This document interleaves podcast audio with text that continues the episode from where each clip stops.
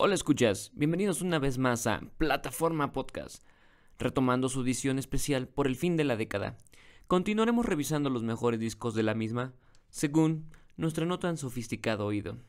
Retomaremos el conteo desde el número 7. En esta ocasión careceremos de video, eh, dificultades técnicas. Pero no olviden seguirnos en todas las plataformas en las que nos encontramos. YouTube, iTunes, Spotify. No olviden estar pendientes a todas las actualizaciones por medio de nuestra página de Facebook, Plataforma Podcast. Y continuamos. Ok, entonces. El 7. Ok. Sí. Bueno, mi 7 es el, eh, el Benji de Son Kill Moon del eh, 2014. Y bueno, por su expresión, pues pueden saber que este es un gran disco. Eh, es, yo creo, el mejor disco. Con las, o sea, el mejor disco en, en la cuestión del folk, pero por, por la cuestión de las letras. O sea, tiene unas letras que son este, increíbles. Eh, bueno, de lo que se trata el disco, básicamente, o sea, inicia eh, hablando sobre que se entera de que su prima se muere en un accidente involucrado con... ¿Ese es el contexto del, del, del compositor o el disco en sí? Del disco en sí, es que lo que pasa es de que eh, interrumpir, eh. o el, el- el compositor de Moon, Ujú. eh, es, una, es como un cuenta historias, ¿no? Entonces, sus discos son más como esa recopilación, digamos, de, de historias que va como acumulando en cierta época, ¿no? O no sé.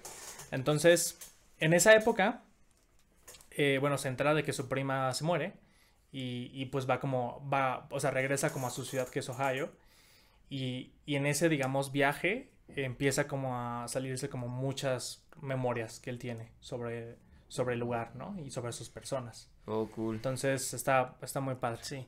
Bueno, eh, yo también tengo este disco en mi lista, también más alto. En el mío está en 4. Sí, sí, sí, se me hace de los mejores discos de, de la década. Y pues sí, eh, recuerdo que en la reseña original que leí que sacó Pitchfork decía, no sé qué sería mejor de este disco, si las historias son inventadas o si no lo son.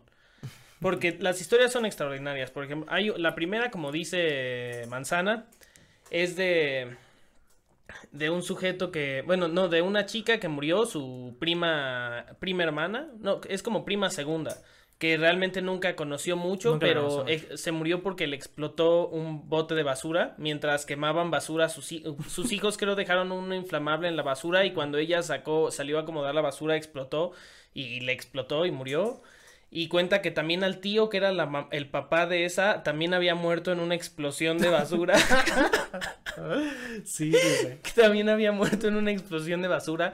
Y también hay una que cuenta de que, bueno, esta es la mejor historia del disco, de, se llama Jim Wise, de un tipo que, Mm. que su esposa ya estaba muriendo, agonizando, pero en ese, en ese estado no era legal la eutanasia. Y entonces el tipo mata a su esposa, o sea, como de eutanasia, pero pues era ilegal. Entonces lo iba, después de matarla, se intenta matar a él mismo, pero, Pero falla, falla. no se puede matar. Y entonces se trata de que él va con su, o sea, él- ese tipo es amigo de su papá.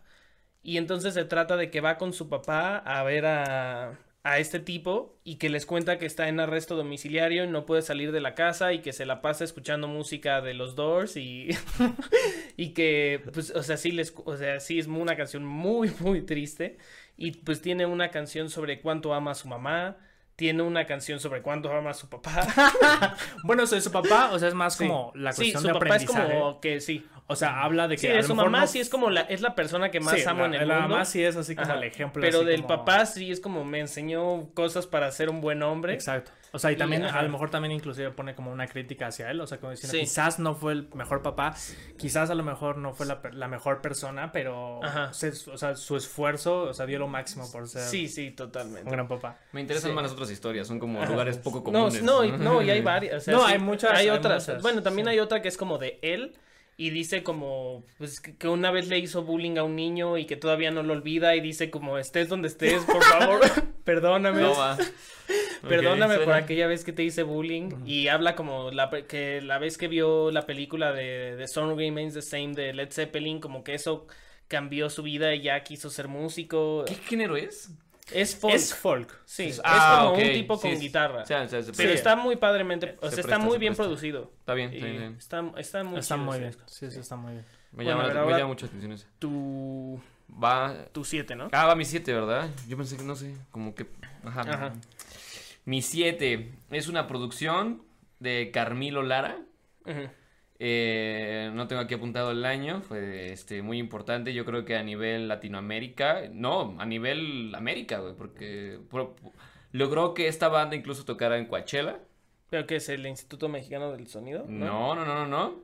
Es el Nunca te voy a olvidar de Los Ángeles Azules. Ah, ya. Sí, o sea, para mí fue. No sé, yo creo que fue una. No sé. Quisiera. Yo neta quiero hablar con Carmilo Lara algún día y de preguntar, güey, ¿qué te ocurrió? O sea, bueno, ¿qué di- pues lo conoce un... O sea, es- sí, es amigo de mi tío, pero Eh. tal vez algún día si esto crece. No, más, sería genial, güey. yo- Ahí que nos ven. Sí, quisiera, Sí, neta. Carmelo Lara, ¿qué, qué, qué fue lo que te decidiste hacer? O sea, yo sé, son rolas Ajá. que todo el mundo no sabemos, que todo el mundo ya no sabíamos, que todo el mundo ya bailábamos, que todo el mundo sabíamos que en cumbias, güey. Ajá. Y las quiso reversionar, le quiso poner, vamos a meter artistas nuevos. Yo creo que en algún momento fue, no sé, como... Quiero hacer un disco de cumbias, eh, a, a acondicionarlas a lo que hago con precisamente un poquito con el Instituto Mexicano del Sonido. Las, las cumbias de las más famosas que hay en México, con la banda más famosa que hay en México de cumbias. Pero quiero que todo el mundo le entre, ¿no? Por eso voy a meter a todos. Pero no, salió como contraproducente y en un buen sentido, porque fue más bien como darle, en lugar de que las bandas que entraron ahí a ayudar a, supuestamente a Los Ángeles Azules, Ángeles Azules terminó ayudándole en la carrera a estos güeyes. Oh, ok. Sí, claro. Sí, o sea, fue totalmente... Les dio también como, o sea, no solo fue como una un renacimiento de Los Ángeles Saludos, sino también de los artistas que invitaron. ¿no? Sí, o sea, Ajá. es, es. Yo creo que ahora todo el mundo, a partir de ahí fue como. Las primeras filas se modificaron y todo el mundo ya también está jalando su gente para que reversionen sus canciones con ellos, ¿no? Los primeras Sí, filas claro. que está haciendo este Juan Luis Guerra y los que hizo todo. Eh, también la Sonora Santanera hizo su propia versión de esta misma idea. No reversionando las canciones, ellos tocando sus canciones. Yo creo que el gran acierto en esto es reversionarlas. Porque el disco se disfruta mucho. No son las rolas que vas a poner en las fiestas. Vas a poner, seguir poniendo las originales. Uf, quién sabe, ¿no? Porque, o no sé. ¿cómo ¿Las es? de Los Ángeles? La de Los Sí, Ángeles. o sea, tú irías todavía a las originales. Las de los discos viejos. güey. Este, este disco es para Pero... oírlo, güey. sí. Ser así sin bailar, güey. Yo siento esto. Pero ahora que lo mencionas, la verdad es que igual y sí me faltó a mí en mi lista poner algo así. Porque igual y sí es el disco del, de, o sea, como de todo este género del... o Sí, sea, sí, fue un renacer de... Sí, o sea, de todo este género, pero de, de música para bailar, para expresar. Sí, este, exactamente. Y La no, neta y, sí, la y ahorita neta voy sí para tiene mucha allá. razón. Ahorita voy para allá. Ahorita, aguanten. Sí, como que, digamos, Ah. había esta idea de que... O sea, como que esta música nada más era popular mexicana y como que esto digo, no, a ver, hay un valor artístico en ella, ¿no? Claro, estaba muy, muy sesgada, ¿no? El, pensamiento que puede tener sobre la música cumbia, güey. No, Sí, claro. es de Ixtapalapa, güey. Era, era un eh, pensarlo más bajo de ellos. Sí, claro. Carmilo lo llevó al mainstream, güey. Sí, sí, sí. Se volvió a apagar esa madre, mira. A ver. Hay algo ahí. Bueno. Ah, no. Si quieres lo arreglo yo porque el siguiente en hablar debería ser tú. Aunque no sé si quieras agregar algo más de Los Ángeles Azules en este... Eh, pues es que yo no he escuchado el disco, pero sí. ahora lo has escuchado? no lo he escuchado. No, o no. sea, o sea, sé que es súper famoso y que fue un hitazo y así, pero sí debo, debo de escucharlo. Sí, sí, verdad. sí. Y eh, el- el- la, la primera versión. Después sacaron unas versiones ahí como... Un poco que no, ta- no está tan padre. Como que no aportaba más. Ya. Ya, ya. Se, se está dando mucho en eso, ¿no? De, de- precisamente el mismo fenómeno de los primera fila y todas estas personas reversionando sus rolas. De sacar un disco un año y con más este, producción. Bueno, más bien la misma producción del mismo día, pero que se guardaron canciones para el siguiente año, güey. Eso, eso, eso sí, sinceramente, eso sí se me hace bien, bien, bien, bien, bien abusivo, güey. Estaba buscando una mejor palabra que eso. Pero sí, o sea, se me hace como, ah, no, ma- o sea, nada más, chinga tu madre. O sea, la neta, la neta. Pero bueno. Vale, a ver. Pues me toca mi 7, ¿no? tú siete. Mi 7 es Para Hondo, de Cristóbal Briseño. Yo creo que este puede ser el disco que más vaya a crecer con los años en mi lista. Espero que así lo sea. No, es, es un disco que salió el año pasado. Y bueno, Cristóbal Briseño es cantante de Los Haces Falsos, Las Chaquetas Amarillas, eh, Queremos un nombre ese último. ¿cómo se llama? Los Mil Jinetes, eh, Los Fothermokers. Bueno, los Fothermokers es el hombre es- más ah. prolífico de la música universal. Yo creo que sí puede ser la persona más prolífica de Es toda como- la música. Es chileno, Bueno, ¿no? Sí, es no sé chileno. Es como el Ale pero- Sergi chileno. Es- puede ser. Sí, pero entonces, eh, pues bueno, él ha lanzado muchísimos discos en los que va de la década. Para mí es la figura central de la música latinoamericana. O sea, tal vez no en cuestión de popularidad, porque la verdad es que no ha llegado a establecerse en el mainstream en absoluto. Pero sí creo que va a ser el músico que cuando se vea esta década en retrospectiva van a... O sea, yo creo que es- él va a ser la gran figura de la música Yo siento que esto ya nunca va a pasar, viejo. Latinoamérica. Mm, En este caso, yo creo que o sea, en casi todos los casos concordaría, pero en este sí. Y es porque hay demasiada, o sea, además ha de- dejado un legado demasiado largo y rico en lo que van de estos 10 años. Y es porque mm, mínimo para mí cinco discos son buenísimos y en- esta lista tengo dos. Mi primer lugar es de él. Eh, y bueno, este es su disco solista que sacó el año pasado. Y bueno, a diferencia de los Fothermokers o de Haces Falsos, como su carrera solista es más él con una guitarra y nada más con, con muy buena producción. Él también eh, está muy envuelto en su propia producción, es multiinstrumentalista y eh, tiene una muy buena voz para mí. Pero especialmente, bueno, sus letras son buenísimas. O sea, yo creo también que es el mejor letrista de la generación. Eh, y bueno, en este disco eh, es como un disco muy sentimental, también es como de una persona aparentemente soltera que co- como piensa sobre sus relaciones pasadas y ah, digamos analiza temas como el amor o como el estar solo. Pero bueno, eh, también está en tu lista, así que Sí. tal vez me puedes ayudar un poco. Sí, sí, sí. Este, sí, también está en mi lista y sí, yo también considero que es toda una figura Cristóbal Briseño. O sea, creo que es el el artista en cuanto a música en español porque sus letras son algo increíble. O sea, no es, bueno, obviamente también musicalmente tiene todo este aporte, pero lo que son sus letras, o sea, creo que es un artista que tiene muchísimas facetas y por ejemplo con Haces Falsos tiene como una cuestión a lo mejor como un poco más, un poco menos personal, a lo mejor es como más como cuenta historias que no necesariamente Sí. se enfocan en él o en una perspectiva como individual y en este, en el para hondo, o sea, habla de una persona que ya tiene pues cierta edad y que como dice Lalo, eh, es una persona que a lo mejor está soltera, pero que le duele el, el- el- el no tener una persona. De hecho, hay una canción que se llama este, El peso de una mujer. Ajá. Y pues básicamente habla de que eh, desea una mujer así como en su cama, ¿no? O sea, pero lo dice con un sentimiento o lo dice de una forma en la que esto le da como cierta vida, ¿no? O sea, le- o sea, porque la forma en la que lo canta es como si fuera como un anciano, ¿no? O sea, lo Sí. canta, lo Sí, canta así con el mucho peso pe- de una mujer lo- sobre mí Sí, esta noche. Sí, sí, sí. Y también tiene canciones sobre, o sea, lo difícil que es, este, a veces saber lo que uno quiere, ¿no? O sea, cuando él habla del amor o habla, por ejemplo, de su corazón, o sea, dice que su corazón es como un nido De de culebra. culebras, ¿no? Ok. O Como sea, un incendio que dura años. como un incendio que dura años. Entonces, eh, o sea, hablas como de esta dualidad que existe, ¿no? De, no? de no saber realmente lo que uno desea. Pues sí, sí, yo creo que este disco, yo creo que va a crecer y yo la verdad es que desde, desde Silvio Rodríguez no recuerdo un tan buen letrista de la música latinoamericana. O sea, y tampoco es por querer hacerlo crecer ni nada, pero sí creo que, en mi opinión, o sea, sí es mejor que Cerati, que Charlie García y... O sea, En tiene, mi opinión. o sea, tiene una canción en este disco que habla sobre cómo él está en su computadora y básicamente pues está como en YouTube, o sea, como que tiene que levantarse temprano al otro día. Sí. Y, o sea, tiene así como de repente así surge un video así con los mejores goles, así Sí. como chi- de, de chilenos y así, o sea, de repente, Sí, ya sea, está sí. escuchando Led Zeppelin y de repente ya este está Ah. peleando contra sí mismo en la cama porque sabe que al otro día se tiene que des- No, sí es Además, digo, como es un hombre que se ve que escribe muchísimas canciones, yo creo que mínimo escribe una canción a la semana.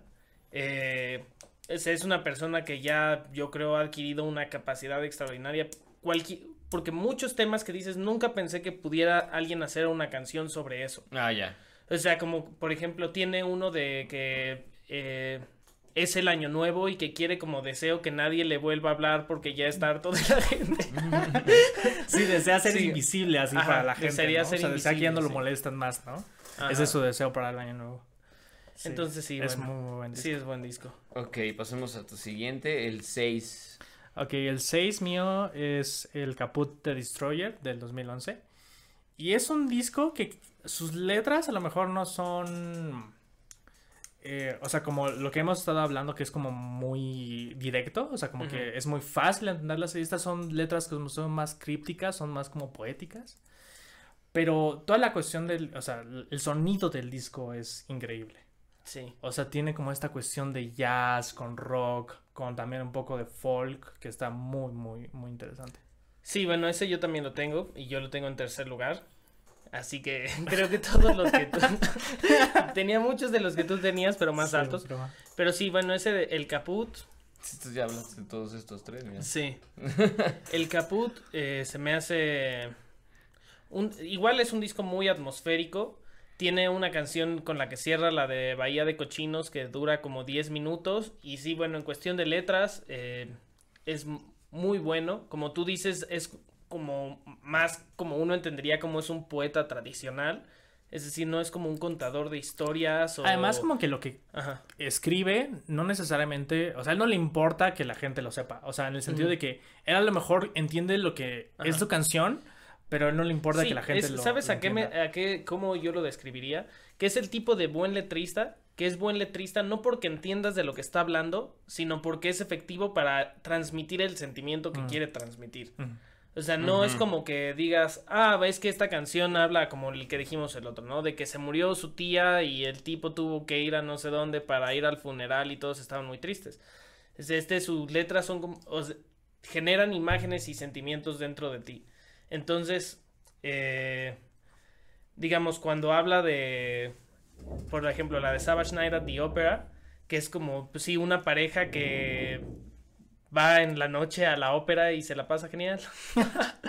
Pero es, digamos, genera muchas imágenes dentro de ti, independientemente de lo que pueda decir la letra. Es más como te imaginas el sentimiento que transmite vivir el tipo de vida que ese sujeto está viviendo. Sí, sí, sí. También hace muchas referencias a, no sé, discos, a canciones como la de Network of the Sun de, Ajá. de los Beatles, de la de Paul McCartney. eh, también hace referencias a libros. Entonces, sí, es un, es un disco que tiene muchas cosillas muy, muy interesantes. Vale, vale. ¿Y qué es- el tuyo cuál es tu Es que seis? 6, ok. Mi 6 es el Torch de Foster the People. Para mí, muy importante. Es un disco, yo lo sentí muy experimental. Bueno, todos los discos de Foster the People son experimentales al punto de que consiguen un nicho de gente en su- un disco, güey, y el siguiente disco la gente se decepciona de ellos. Si no es así tan clavado de ellos, es como, güey, el siguiente también es buenísimo, güey, ¿por qué no les gusta? Pero sí, Torch, el primeritito que ellos, su, su... Siento mucho que...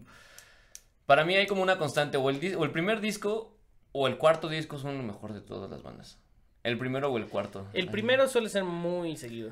Sí. Pero de hecho Porque es creo como- que justo, o sea, el que vamos a hablar después, el My Beautiful es el cuarto, ¿no? Ah, no, es el Mm, quinto. Sí, ya No, tienes es el cuarto.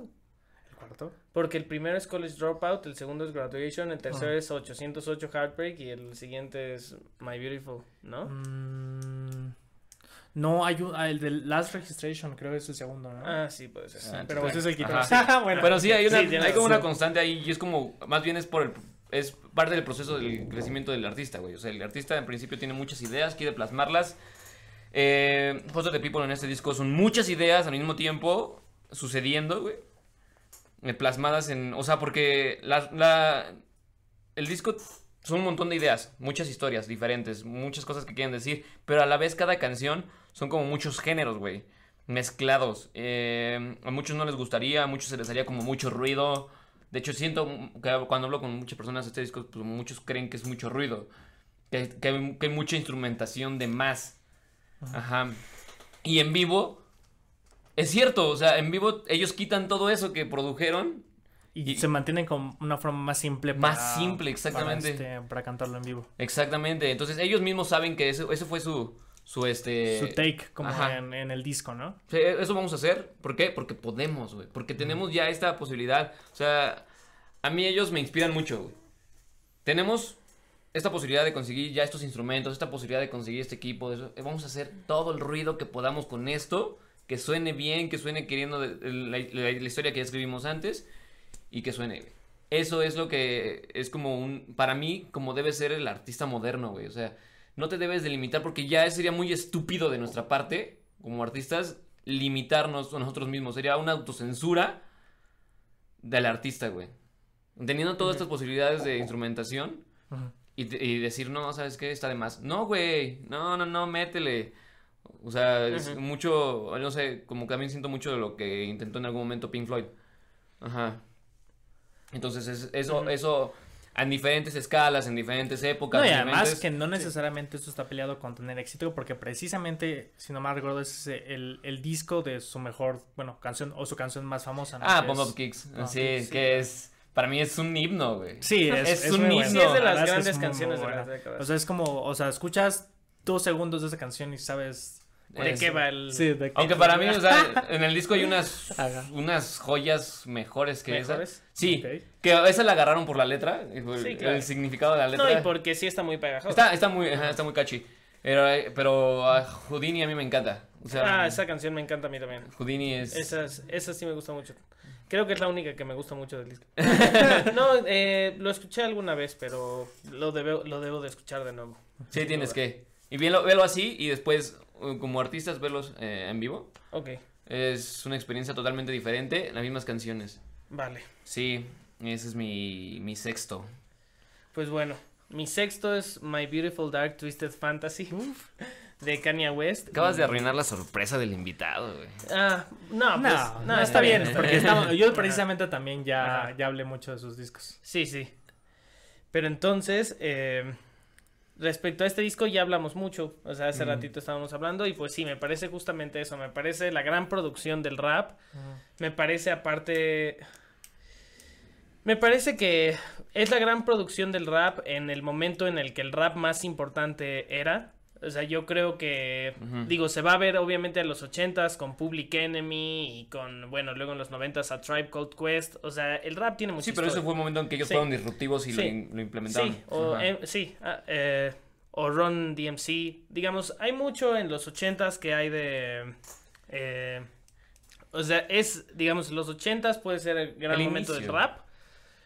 Eh, en el sentido de que fue como el gran... A lo boom. mejor como, a lo Ajá. mejor como lo, lo, lo más Ajá. destacado del género, en ese Sí. sentido, lo más respetado como Sí. históricamente, ¿no? Sí, sí, o bueno, es que también en los noventas hay Sí, mucho. O sea, en los noventas, cuando Colio. estaba Big, eh, Biggie Smalls, Tupac, Outkast, Outkast, sí, Este, sí, sí. Outkast. ese t- bueno, Nas. Bueno, Nas creo que su super disco, el Ilmatic, ¿es Bueno. de los 90 o es de No, los sí es de los 90. Cypress Hill. Sí, sí, es de los 90. Sí, Cypress Hill es de los 90 Bueno, a Tribe Called Quest, que es mi, fav- mi grupo favorito de rap.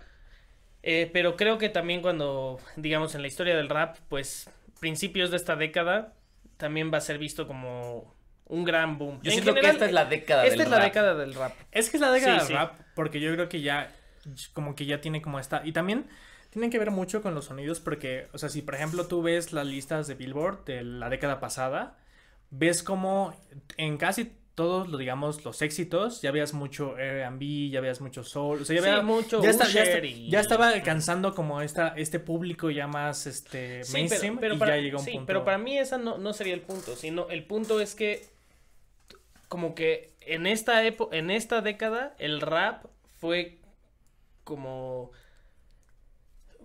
fue como de cierta forma, como toda la gente que hacía rap descubrió que lo tenía que hacer de una forma relativamente artística, o si no nadie lo iba a pelar. A diferencia de otros géneros, por ejemplo, para mí, digamos, cosas como los Arctic Monkeys, o sea, so- obviamente me gustan bastante y se me hacen Ya, muy mira. buenos. O sea, digo, el disco, uno, el disco eh. eh, AM se me hace Ah. chido y etcétera, ¿no? Ah. Y tienen cosas padres. Eh, pero como que, pues ya, o sea, es rock, ¿no? O sea, es rock que ya te llevamos mucho tiempo sabiendo cómo se hace eso bien. Así como, digamos, en, en- en los años 70 había como esta idea de, o sea, si quieres hacer rock, tienes que ser un, art- o sea, un- obviamente un artista, entre comillas. Ya hay quien cree que la música pop puede ser arte y hay quien cree que no. O sea, que no es tanto arte, sino nada más es como Ah, ignóralos. eh, X. Eh, Pero para mí, digamos, en los 70s fue como, bueno, si, eh, si eres Led Zeppelin, quieres hacer un gran disco de rock, pues haz el Led Zeppelin 4, ¿no? Que tiene movimientos y tiene Stairway to Heaven y tiene solos larguísimos, o sé King Crimson y o sé Pink Floyd con sonidos experimentales, etcétera. Yo creo que cuando se vea esta década se va a ver que con el rap pasó eso. O sea, si quieres hacer rap, Claro. o sea, tienes que tener una producción especial, tienes que tener como interludios entre canciones y tiene que haber partes raras Bueno, y ¿quién partes sabe? instrumentales O sea, y sí, le tienes ¿no? que meter jazz y le tienes que meter una parte de electrónica. Y al final, o sea, sí sería tapar el sol con un dedo decir que muchos de los mejores discos que salieron de la década fue como de esa concepción de que el rap era como una forma de expresión artística que debía de ser toda elaborada. Ujú. Y creo que también pues con otros de los discos que vamos a hablar pasa algo parecido. Ya, ya, ya. Sí, no, yo de hecho, eh, bueno, o sea, este disco, para empezar, lo tengo eh, yo en mi primer lugar. Entonces, o sea, igual a lo mejor entro más en detalle del disco ya cuando lleguemos Ujú. a esa parte, ¿no? Pero lo que sí puedo decir del disco es de que, y sobre todo lo que estamos hablando del rap, es de que también creo, au- aunque sí creo también que tiene como esta fórmula como la que, como la que dices, creo que el sample, o sea, la, la capacidad de que tú puedas poner así como tus rimas, digamos, en cualquier cosa, eso le da mucha versatilidad al, al rap. Y en este caso, en este disco hay muchas cosas, o sea, es, está lleno de detalles. Sí, de- de sí. muchas cosas. Es un disco que no se te acaba. O Sí, sea, no. no se te acaba de... es demasiado.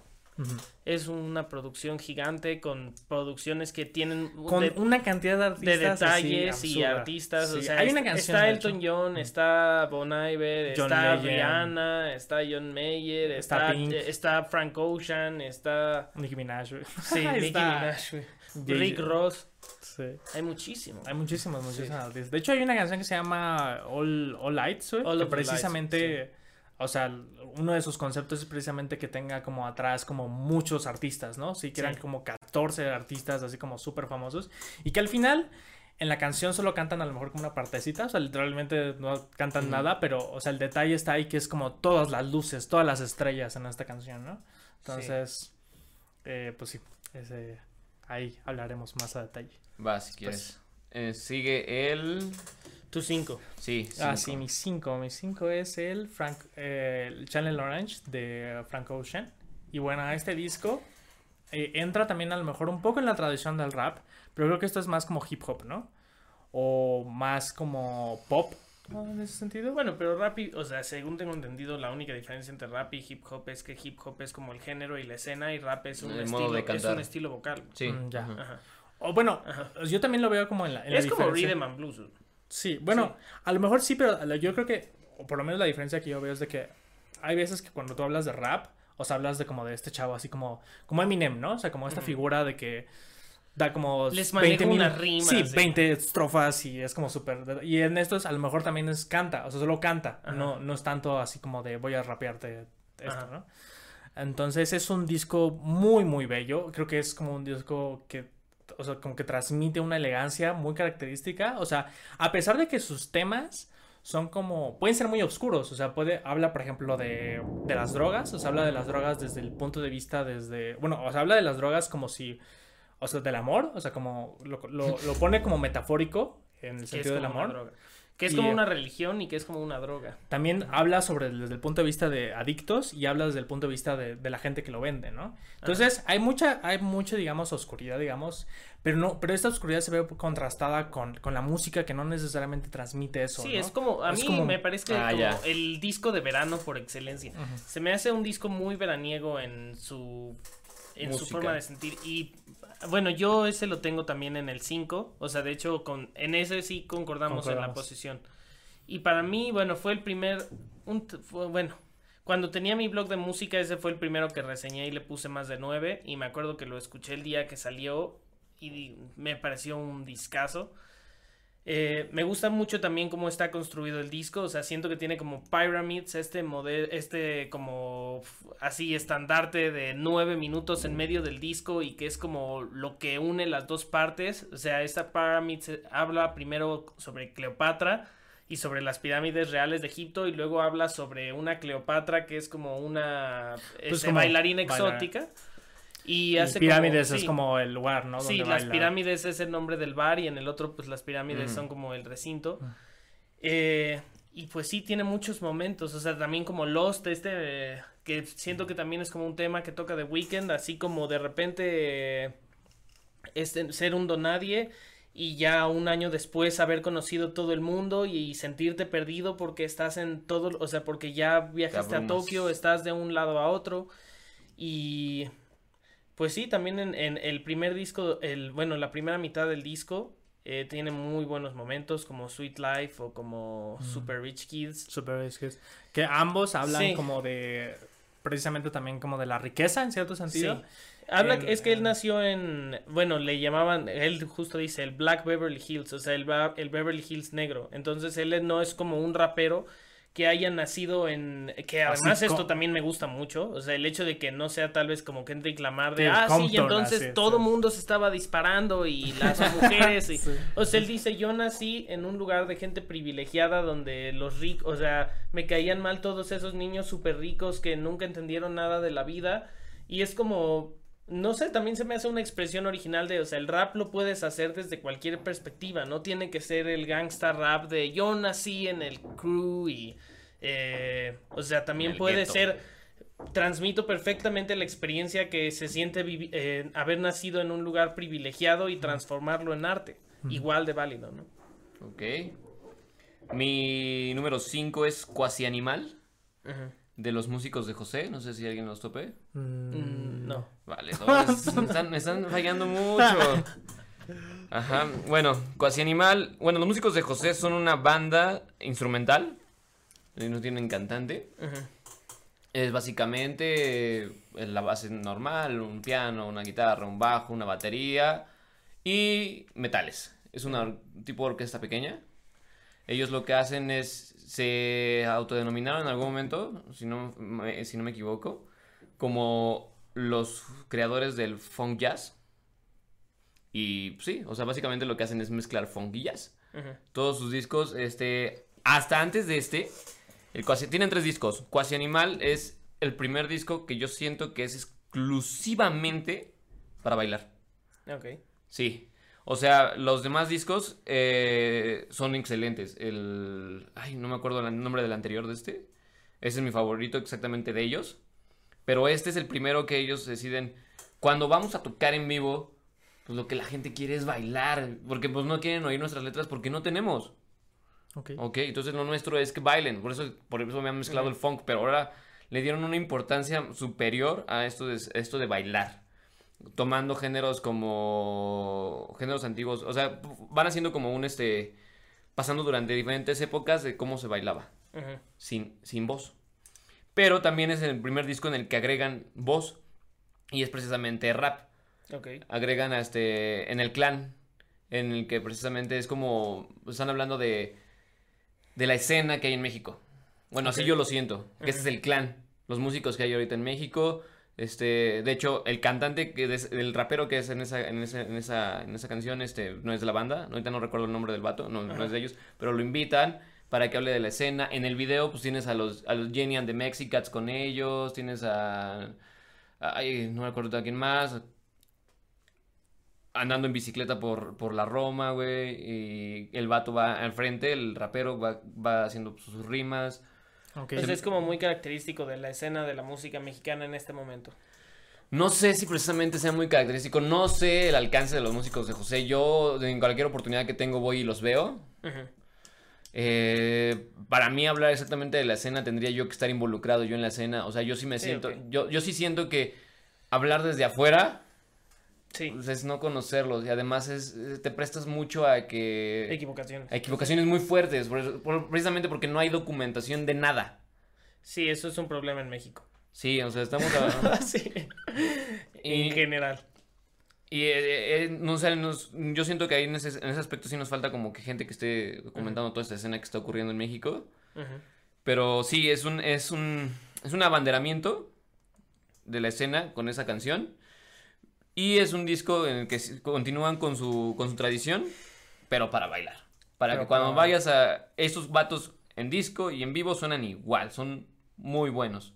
Ok. Igual, son unos musicazos de, de, yo te diría de conservatorio, si, si no estoy seguro, pero son unos músicos muy completos y entonces tú oírlos en vivo es bailar, es esta- es estar oyendo el disco en vivo, güey. Es una maravilla. No, Ok. y esta mezcla que tú mencionas de funk, jazz y con rap, suena, suena interesante, suena una escena, o sea, puede ser una experiencia muy interesante a la hora de vivirla, a la hora de bailarla. Sí, sinceramente Entonces- sí. Y la gente, o sea, la gente se prende mucho con...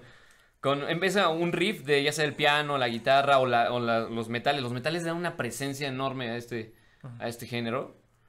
Y empieza el riff y ya la- la- se siente la energía, cómo se te, se te eriza el cuerpo cuando empiezan a oírlos. Y ese- precisamente eh, los músicos de José, creo que Cuasi Animal ya es el primer disco que ellos mismos producen. Sí, hicieron su productora. Ok. Entonces, precisamente ellos ya tienen como toda tal libertad de lo, bueno, de, de cada aspecto, ¿no? No sé cómo han sido los anteriores, pero esto sí estoy ya más familiarizado con que ellos tuvieron su propio estudio ya. Va. Pues sí suena, como dice, su- suena interesante. Aunque, bueno, esta cuestión del funk y el jazz creo que sí tiene como... O sea, bueno, me viene a la mente Herbie Hancock. O sea, bueno, en general el, el- Ajá. el funk, pues, o sea, surge del jazz, ¿no? Sí, sí. Entonces, en ese sentido, pues siempre han sido como dos géneros muy, que van muy de la mano. Pero bueno, eh, yo ya no me queda ninguno, hasta el primero, porque ya todos los platiqué, porque pues Ajá. varios le tocaron a manzana y yo los platiqué de una vez, ¿no? pues nos pasamos directamente con Manzana. Entonces sí, eh, va, síguele tú con tu Ok, con cuatro. mi lista, con mi cuatro. Bueno, el cuarto es este, The Morning Star, con bueno, que es de Death Grips. Y bueno, esta banda, para mí, la verdad, o sea, bueno, ya, ya porque lo ves, o sea, que es, es- está muy alto en mi lista. O sea, para mí, esta es la banda o una de las bandas más importantes de la década, ¿no? O sea, para mí Death Grips hace algo que no se había hecho, o a lo mejor sí se había hecho, pero no con tanto, o sea, no con tanto éxito en el sentido de, Ajá. De ejecución. O sea, Death Grips es una banda que pues es eh, rap y, y, Hardcore. o sea, tiene esta vertiente experimental, pero obviamente en, en esta etiqueta de experimental, pues hay más no cosas, ¿no? O sea, como que realmente, o sea, puede ser medio heavy metal, puede ser medio electrónico, o sea, tiene como estos, estos detalles electrónicos, ¿no?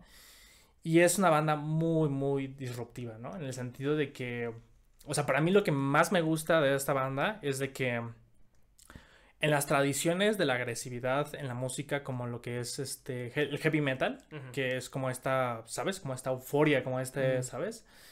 Eh, lo que sucede es de que al ser ya tan, precisamente lo que estábamos hablando de los límites del, del género, o sea, al ser como ya tan estrictos, eh, como que hace que a lo mejor en, en estas décadas ya no se sienta tanto esa esencia, ¿no? De, Sí. de la agresividad, o sea, ya es, es como de, ah, sí, y ahora viene la parte de la guitarra loca, ¿no? El Y, tipo eh, gritando y... sí, ya, o sea, ya es la todo- guitarra. Ya está muy en fórmula, ¿no? Ya está Sí, como la ya, ecuación. está, ya Ajá. está muy formulado, ¿no? Sí, sí, Entonces, sí.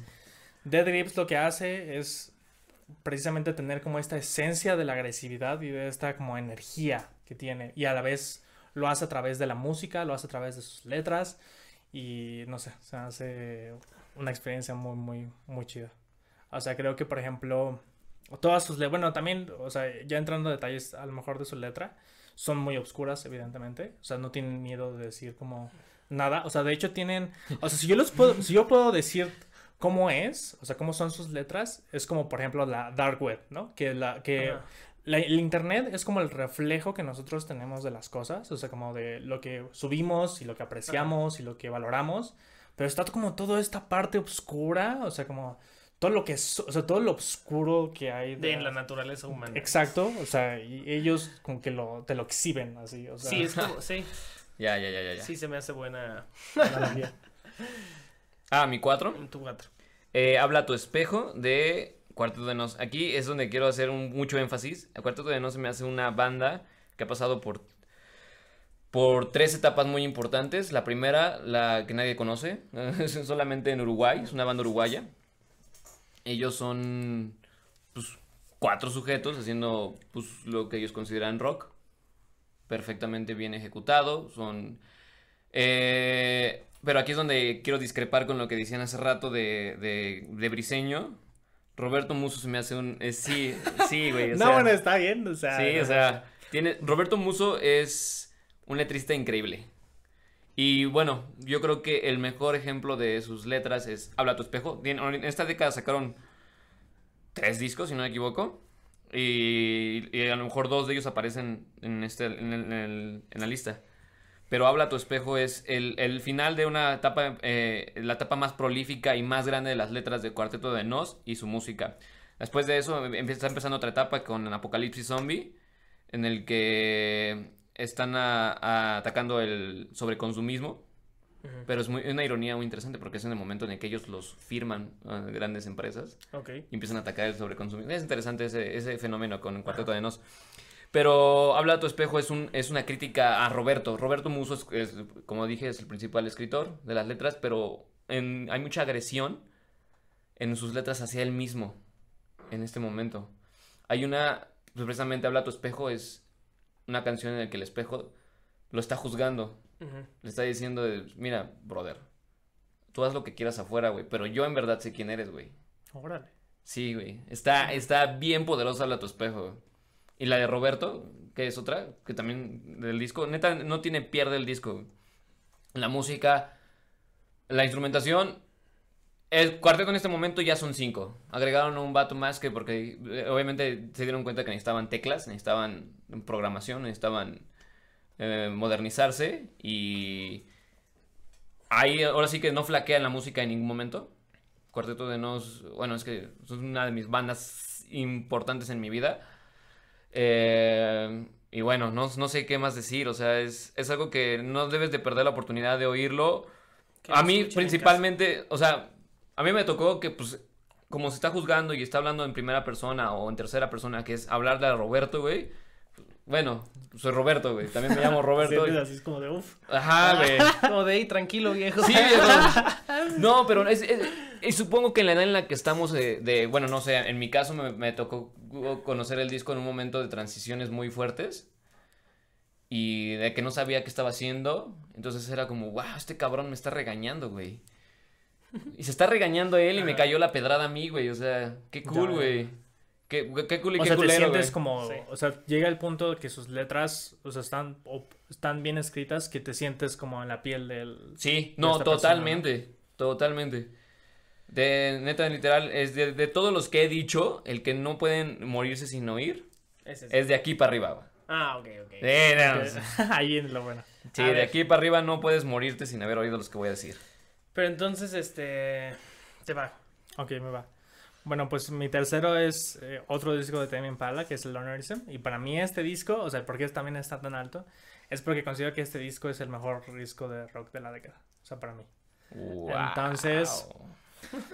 Palabras mayores. O sea, para mí este disco, o sea, también, bueno, a ver, o sea, obviamente No, puedo decir que tiene letras que a lo mejor no son tan buenas como las de Benji o, o no, no son tan, no sé, o sea, no son, no dan como tan al clavo a lo mejor como lo podría hacer como Cristóbal Briseño en ciertos temas, Ajá.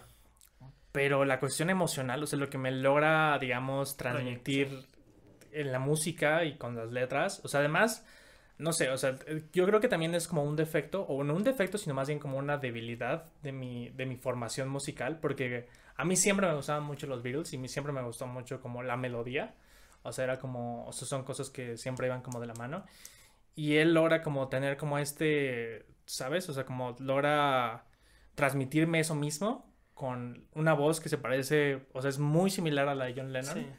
Y además con una... un- Está como entre John y George. Entonces tiene, tiene una, este... Tiene esta, esta cuestión de la voz y tiene esta cuestión de que la, su- la forma en la que maneja la, medo- la melodía es, es increíble. O sea, creo que también es un disco que está muy bien producido. La única cuestión que yo digo que a lo mejor no me gusta tanto la... Bueno, no es que no me guste, pero creo que ese es el detalle de por qué a mucha gente no le gusta o no fue tan reconocido. Y es de que la producción está hecha. Obviamente el disco se trata sobre la soledad, ¿no? O sea, se trata sobre estos momentos donde hay como una desconexión con el mundo, hay una desconexión con las personas con las que quieres o, o etcétera, ¿no? Entonces el disco está hecho de tal forma que muchos de la, de la- o sea, es un disco muy denso y, y en esa densidad tiene como este aspecto como low-fi que lo que hace es de que básicamente borra como estos detalles, ¿no?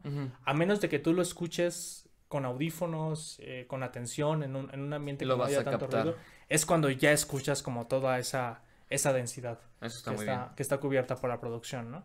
Entonces, pues sí, me encanta. Eso, eso, eso es de la mezcla, o sea, esos, Sí, esos sí, es una vatos que mezclan, qué chingones son.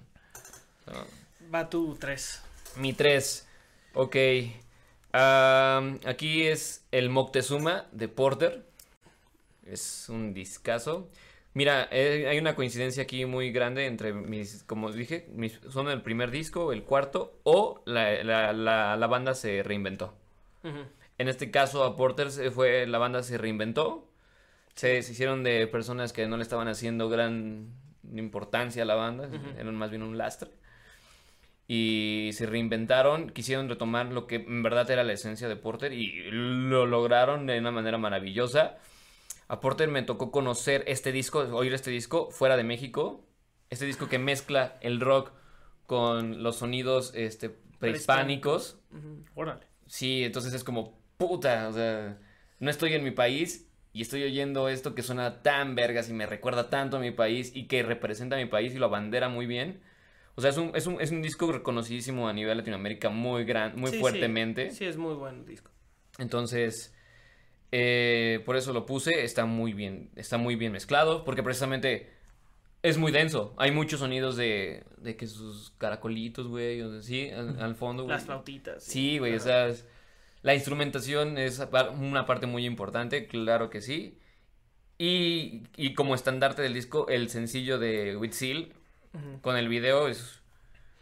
es- Yo respecto a ese disco, eh, me acuerdo que cuando salió, eh, yo tenía el blog, o no me acuerdo si tenía todavía el blog, pero me parece que sí, y lo escuché así como de unas semanas después de haber salido y se me hizo muy bueno, le di muy buena calificación y pues de esos que nada más por cosas de la vida nunca lo vuelves a escuchar. Digo, siempre para que un disco de plano sea de tus favoritos, pues tienes que escucharlo y escucharlo y escucharlo. y vas- en diferentes momentos de tu vida. vas agarrando cosas, Sí. este, vas agarrando cosas. Y yo nada más, eh, digamos, de ese disco, me acuerdo muy bien que como dices, es una combinación como, digo, como de rock progresivo y de rock en general, eh, con toda esta onda prehispánica y también tiene, o sea, trata de ser como un producto muy mexicano, pero al mismo tiempo como darle un atractivo internacional a través como de esta esencia del rock alternativo. Y me acuerdo que lo escuché y me pareció muy bueno, pero pues este sí debería de De revisitarlo. sí de, de revisitarlo. Sí, de hecho, las críticas que tú oyes en, la- en Sudamérica de este disco es como, wow, estamos oyendo qué, o sea, Sí, sí es un sí es único. sí. Ya. Bueno, eh, ¿El 2? el 2 Ya. Es- Sí, ya estamos ahí. Ay, güey. ya Bueno, llegamos pues. a la élite este la élite de la West Coast estadounidense. Estadounidense. Bueno, pues para mí, Sí, güey. el segundo, el segundo eh, en mi posición, bueno, en, en mi lista, es el Pimp a Butterfly de Kendrick Lamar. Y bueno, este disco eh, es un disco que de verdad, eh, de principio a fin, es, es muy, muy bueno. O sea, creo que, obviamente como es un disco de rap, pues obviamente sus letras son muy, muy buenas, pero además cuenta una historia a través de, de todas las letras, a través de sus sonidos. Es un disco que, si bien es de rap, o sea, tiene una cuestión como de hip hop, tiene una cuestión como de jazz, de soul, de RB. O sea, tiene como de todos estos eh, géneros afroamericanos y tiene como esta esencia muy... Inclusive hay, hay, hay este, partes que son como eh, de la old school, pero precisamente cuando estábamos hablando de... Tupac. Tupac, yes, ajá. O sea, tiene como este tipo, estilo de metals, pero también como de esta producción más moderna, como. Flying Lotus, Thundercat. O sea, tiene como esta, esta, esta, Sí. estas dinámicas, ¿no? Sí, de hecho, bueno, eso que dices, o sea, Flying Lotus y, Flying Lotus y Thundercat están en el disco. Y también, ¿cómo se llama el Kamashi Washington? Kamashi Washington. que es uno, un muy buen saxofonista. Es, entonces este disco, igual que el de My Beautiful Dark Twisted Fantasy, pero diferente. Dif- porque el otro sí era como, digamos, más desde el mainstream y más desde esta figura super polarizante, pero popular como nada, que es Kanye West. Y en cambio el To Pimp a Butterfly es, es el segundo disco de Kendrick, el primero también había sido muy, muy bueno, el Good Kid Mad City. Que de hecho a mí creo que me gusta más el Good Kid Mad City que el Bueno, ahí hay, hay todo una- Hay un- sí, es un debate hay un debate. importante. ¿Cuál, es el mejor? Pero, eh, digamos, para este, a- para este disco, pues ir, ahora sí que agarró a todo el talento que existía en esa escena, a toda la gente que estaba haciendo algo diferente y pues sí se nota en el disco que es un, un bombazo también. Como más. Y yo sí, la verdad es que eh, es un poco injusto de mi parte porque, por ejemplo, cuando salió ese disco yo lo puse en primer lugar del año y sí dije es un discazo y me encanta. Y yo más bien como que, como sien- ya tengo un poco de desencanto con esa, como con toda esa corriente que des- hablaba hace rato. Que es justo a lo que me refiero como con la élite de la West Coast, de todo este, o sea, del rap eh, súper bien producido y artístico que bueno, pues tiene a Beyoncé y tiene a Solange y tiene a, pues sí, también diría que Frank Ocean. eh, digo, todos estos artistas obviamente me gustan y escuché sus discos en su momento y los consideré entre los mejores, pero ya ahorita como que estoy un poco harto de que traten de así meternoslos a fuerzas como... En todos lados. Sí, en todos lados. O sea, sí, ya este, como que siento que, digamos, seguramente van a pasar a la historia, pero sí me gusta tener como una perspectiva crítica de, pues, o sea, también seguramente cuando veamos al pasado, eso nada más nos parecerá lo que estaba ahí en la portada, pero las cosas importantes son las que estaban más allá, ¿no? Bueno, o sea, sí. Ajá. Y yo también concuerdo contigo de que muchos discos, como a lo mejor los de Beyoncé, los de Solange, o sea, como toda esta cuestión, a lo mejor no son. O sea, si yo, yo a muchos de ellos sí los considero buenos, ¿no? O sea, Sí. obviamente el Lemonade, el, de Beyoncé, Beyoncé, que Sí. hace poco también lo escuché, se me hicieron buenos. Pero este disco sí se me hace que destaca, aunque sea porque la forma en la que maneja toda esta cuestión, toda esta cuestión de que cada una de las canciones, o sea, empieza con una, una estrofa de, una, de un poema y poco a poco va a ir revelando como el Sí. poema, o sea, va desenvolviéndolo, cada, cada una de las estrofas sirve como una introducción o como una forma de finalizar un tema. Sí. de- Oh, Sí, cool. sí, es un disco muy artístico en Además, su no, y su además al final, sí, Ajá. además al final, o sea, termina recitando el poema y el que se lo termina recitando es a Tupac. A Tupac. Es como una conversación entre Tupac y Kendrick. Ajá. Sí, había oído ya eso. Ok. Entonces, no sé, o sea, a mí se me hace... Es un muy bueno. Sí, no, o sea, creo que está muy, muy, Ajá. muy, muy... A ver, pasemos a tu segundo. Mi segundo, mi segundo es The Fun y es el Some Nights y que ganó, no me acuerdo qué premios, ganó un chingo de premios este disco.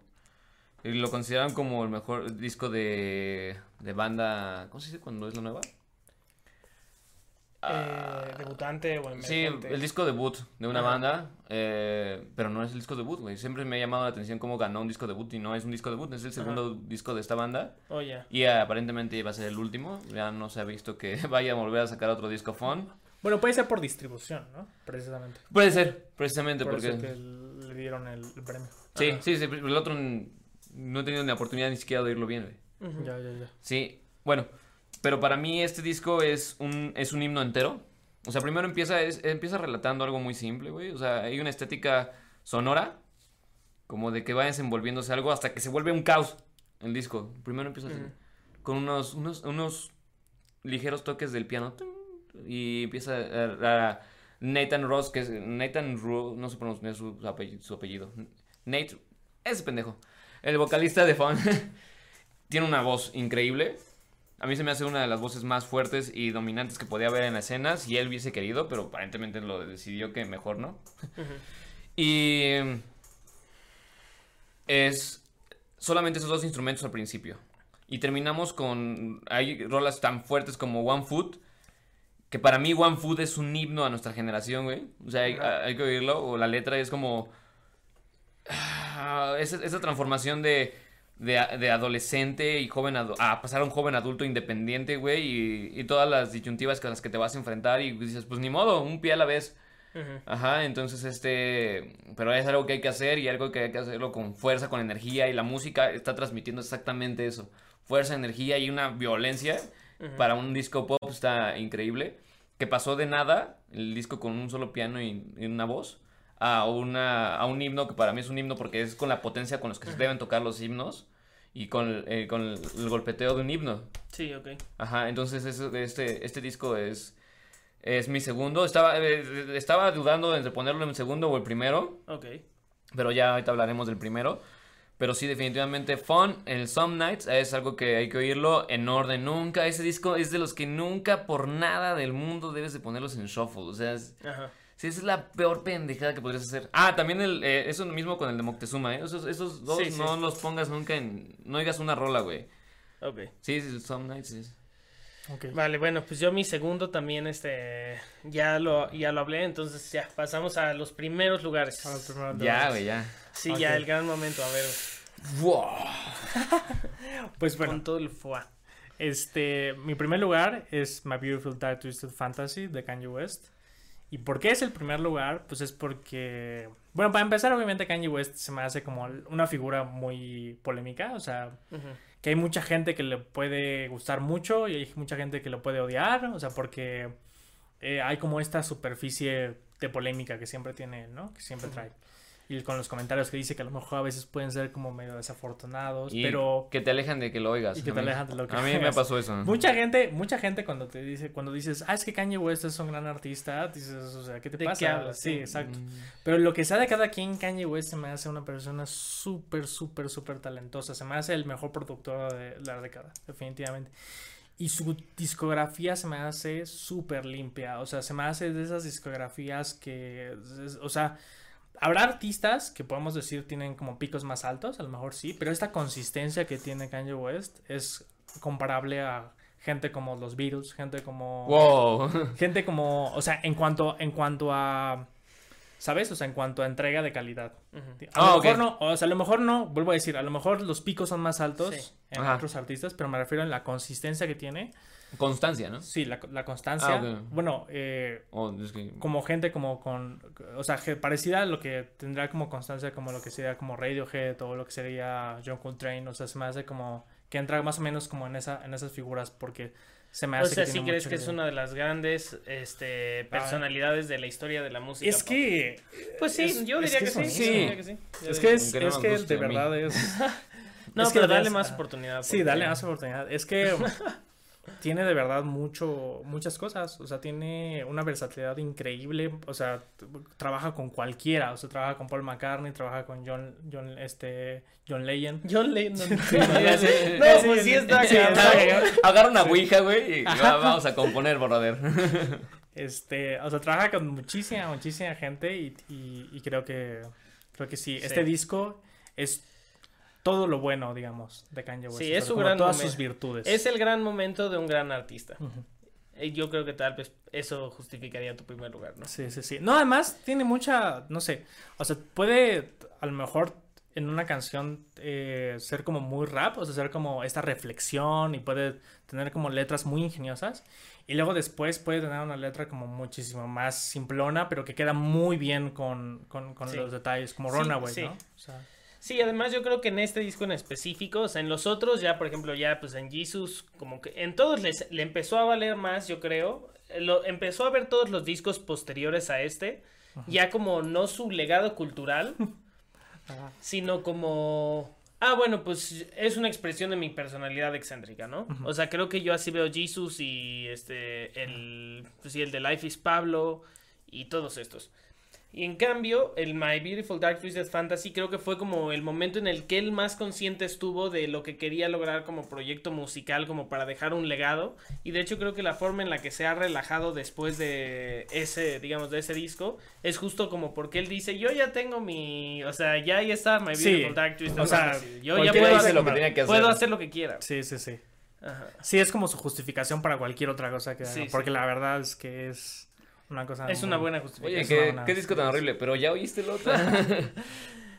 ok. Tu primero. Mi primero es también un, un disco debut de una banda mexicana, chicas del Distrito Federal, puras rockeras, es Ruido Rosa. Ok, este disco, de entrada, la mezcla es una joya, está mezclado excelentemente, no, creo que me parece que fue mezclado en Alemania, el disco. Eh, la banda está liderada por esta, eh, esta no me acuerdo su nombre, se apellida Moreno. Eh, ella es la voz. Ella es mucho de la. Bueno, todas las chicas son este, muy importantes aquí. Tenemos una, un- una guitarra que, que, de nuevo, la guitarra no debe ser la base. La base siempre van a ser batería y bajo, eh, hablando de música. Y en una... Pero la guitarra aquí está... Ah, o sea, funciona como la base del... No, no, no, no, no, no, no. Ah. No, no, me refiero que no es la base. Ah. Me encanta eso, que no sea la base. Ok. Porque muchas, muchas bandas, o en la mayoría de mucha música moderna, tengo esa queja yo un poco de que si no hay guitarra, se deshace todo. Se deshace, Se deshace lo que estás oyendo. Entonces aquí no, aquí tú podrías, este... Me ha tocado incluso oír que falla la, la- la guitarra y siguen sonando excelente. Pero la guitarrista es alguien que sabe utilizar la guitarra como debe ser, güey. Está adornando perfectamente. A Ruido Rosa yo lo conozco en esta época en el que para mí fue oscura. No hubo... Híjoles, me voy a meter en un pedote, güey, pero lo voy a decir. No hubo buen rock. A mí, para mí, el- el- ay, yo soy muy específico. Para mí hay muchos años de, de México que... n- Hay algunos Sí. buenos, muy buenos discos en la década de México que tal vez ese ya sería otro tema y aquí no hubo muchos. Bueno, tú pusiste la mayor parte de, De la cosecha. de la cosecha, pero yo sí diría que... Digo, lamentablemente, porque obviamente no, no es por malinchista ni por nada. O sea, a mí me encantaría que los discos que más que haya escuchado, que más me gustaran, fueran los mexicanos. Y escuché muchos discos mexicanos, pero creo que ahorita es el gran momento de Chile. O sea, creo que Chile es la potencia latinoamericana de música y que México va ahí en segundo o tercer lugar. Yo la verdad, por ejemplo, en, la cuestión de, de música en español, creo que también para mí el problema, o sea, sí intenté acercarme, pero no, o sea, la diferencia en cuanto al, el- o sea, lo grande que es el mercado, digamos, en Estados Unidos y, y, o sea, la- lo fácil que es, digamos, accesar a nueva música y de calidad, es muy diferente a la forma en la que tú podrías accesar a joyas eh, nacionales Sí. o joyas en Latinoamérica. Ese es el verdadero problema. Sí, sí, sí. Es Y- el acceso y también las herramientas que tienen. Este disco a mí me encanta porque si tú agarras cada una de las canciones del disco, ya la hiciste, güey. Estás, estás muy feliz oyéndola. Me refiero a que cada una podía ser un sencillo. Pudo haber sido fácilmente un sencillo. Y es como te digo, el fenómeno del crecimiento del artista, ¿no? Al principio tienes muchas ideas que quieres plasmar y lo lograron. Consiguieron gente que sí les apoyó en la producción, que gente que les ayudó en la mezcla, gente que les ayudó a, a sonar eh, excelentemente bien.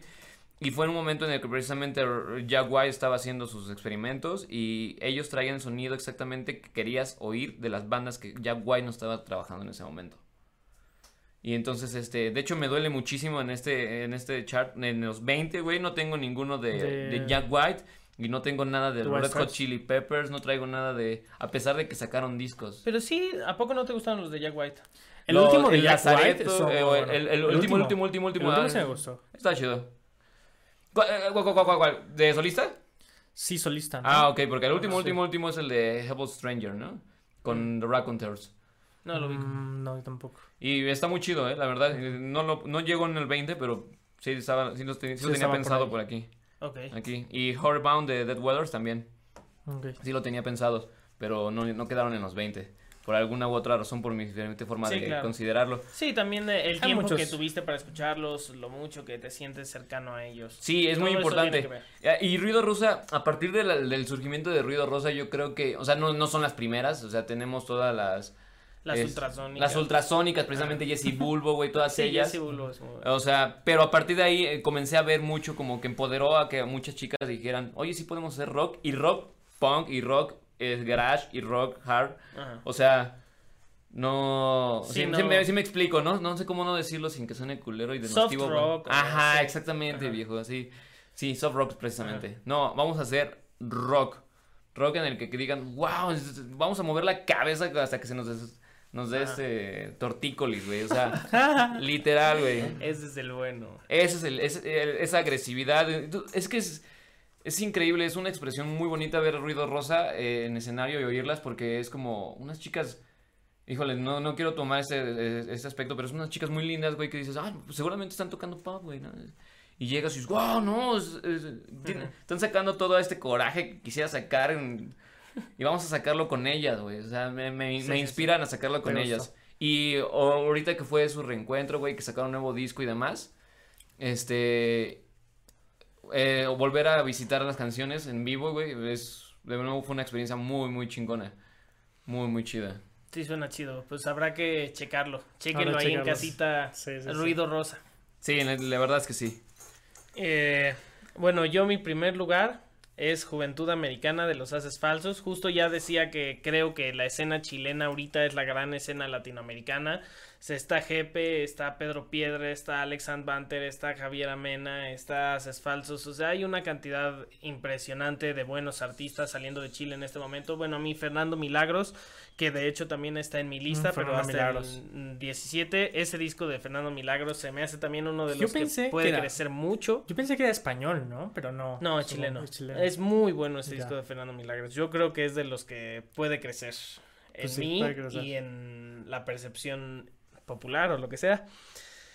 Pero bueno, este disco de Juventud Americana, pues los haces falsos ya eh, antes se llamaban los Mockers y habían tenido varios discos, siempre fueron artistas muy prolíficos y pues igual esta figura de Cristóbal Briseño como el frontman y como una gran personalidad, como un gran letrista y pues Juventud Americana para mí es algo así como eh, digamos el re sería como el- el álbum blanco de la música latinoamericana pero si tuviera que haber un álbum blanco de la música latinoamericana de esta década, sería Juventud Americana.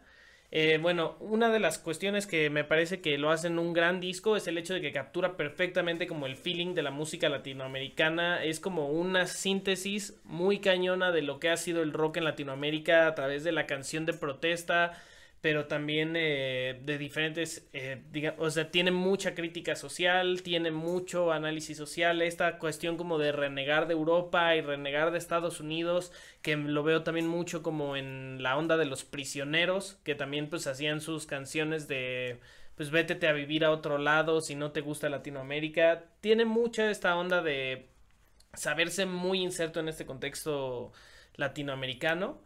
Pero aparte eh, tiene como canciones eh, muy creativas que parecen no tener que ver con nada, pero que son unas letras contando historias muy sorprendentes y muy increíbles como Aguanieve o como La Flor del Jazmín. Entonces es como un disco que tiene de todo un poco, con muy buenas letras, con canciones muy memorables en las cuales, digamos, la escuchas la primera vez y nada más piensas, oye, este es un muy buen disco de rock, traen un muy buen sonido y va creciendo en ti. Cada vez que lo escuchas descubres que la letra es mucho más profunda y mucho más crítica y mucho más... eh, tiene una carga mucho más profunda de lo que pensaste en la primera escucha. Y bueno, para mí... eh, siendo yo creo, la verdad, eh, bueno, Cristóbal Briseño mi artista favorito de la década, se me hace congruente poner el que tal vez es su mejor disco en primer lugar. Ok. Pues sí, sí es definitivamente un gran, gran disco. O sea, creo que, o sea, vuelvo a decir, yo también lo tengo de hecho en mi lista, pero no entró en los 10. Está como que en, en el 11 11, justo. en el 11. Ajá. Eh, Juventud Americana es un disco que, como tú dices, tiene toda esta esencia de lo que representa el rock en Latinoamérica. Y este. Y objetivamente creo que es mejor que para Hondo. Pero para Hondo, obviamente, creo que es más. Bueno, a mí me gusta Sí. más personal. Ahí ya, ahí ya entra, ahí entra un poco. Es que este, sí, lo que pasa es que Juventud Americana habla como sobre temas más abstractos que no te puedes identificar tanto. Pero, o sea, las canciones son.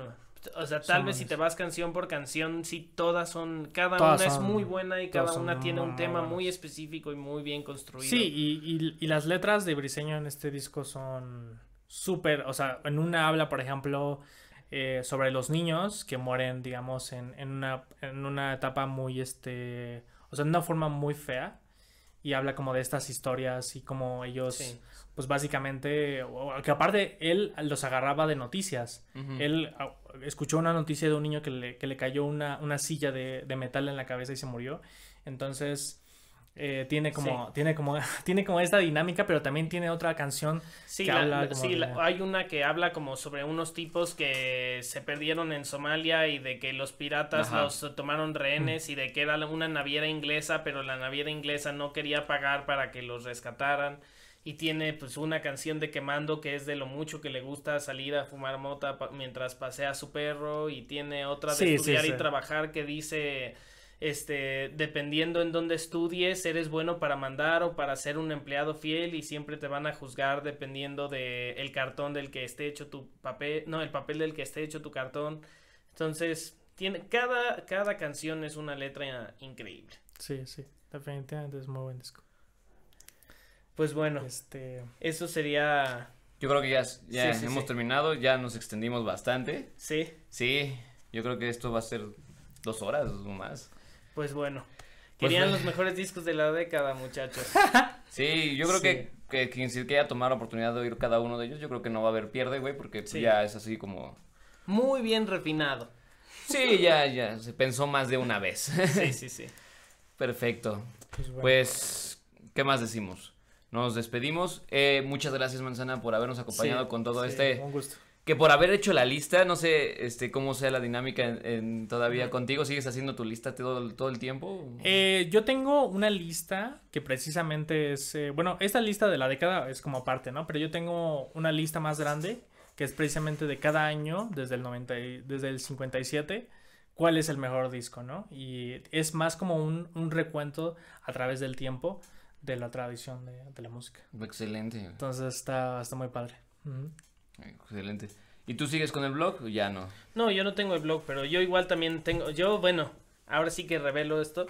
Este, bueno, estoy trabajando en una lista en la cual llevo como 600, no sé cuántos vayan a quedar, no sé si lo vaya a eh, recortar a 500 o más, pero estoy escuchando como todos los artistas sabidos y por haber de la historia de la música pop, o sea, de, de ACDC hasta ABBA, todo. Pasaste de la a la. ¿Eh? Bueno, sí, Eh, ACDC hasta hasta, CC Top. CC Top. Exacto, eso es más este... De ACDC hasta ABBA. Nada más. de esos dos. de esos dos. Eh, y quiero hacer un, eh, no sé si refinarlo en una lista de 500 o de cuánto me va a salir, pero querría eventualmente escribir una reseña de cada uno de esos discos, o sea, de todos los que yo escuché, los 500 o 600 que yo haya considerado mejores, y me gustaría publicarlo como un libro eventualmente. Y ahorita pues ya lleva más o menos como un año que pues estoy escuchando todos los grupos sabidos y para ver para ir este encontrando varias joyitas perdidas y también dándole su merecido respeto a los cánones de la historia de la música pop. Pues ya sabes, aquí tengo muchos seguramente que no conocías, que no, que verás en la lista. Y por Claro, favor, claro. dales una visitada, sobre todo a Así gente será. como Shaka Pound, Destiny Potato. Vale, vale, Cosas así. me parece. Muy bien. Pues muchas gracias, gente. Eh, síganos en nuestras redes, ya saben, Facebook, Twitter y Instagram. E Instagram. Y pues es todo por ahora. Nos vemos.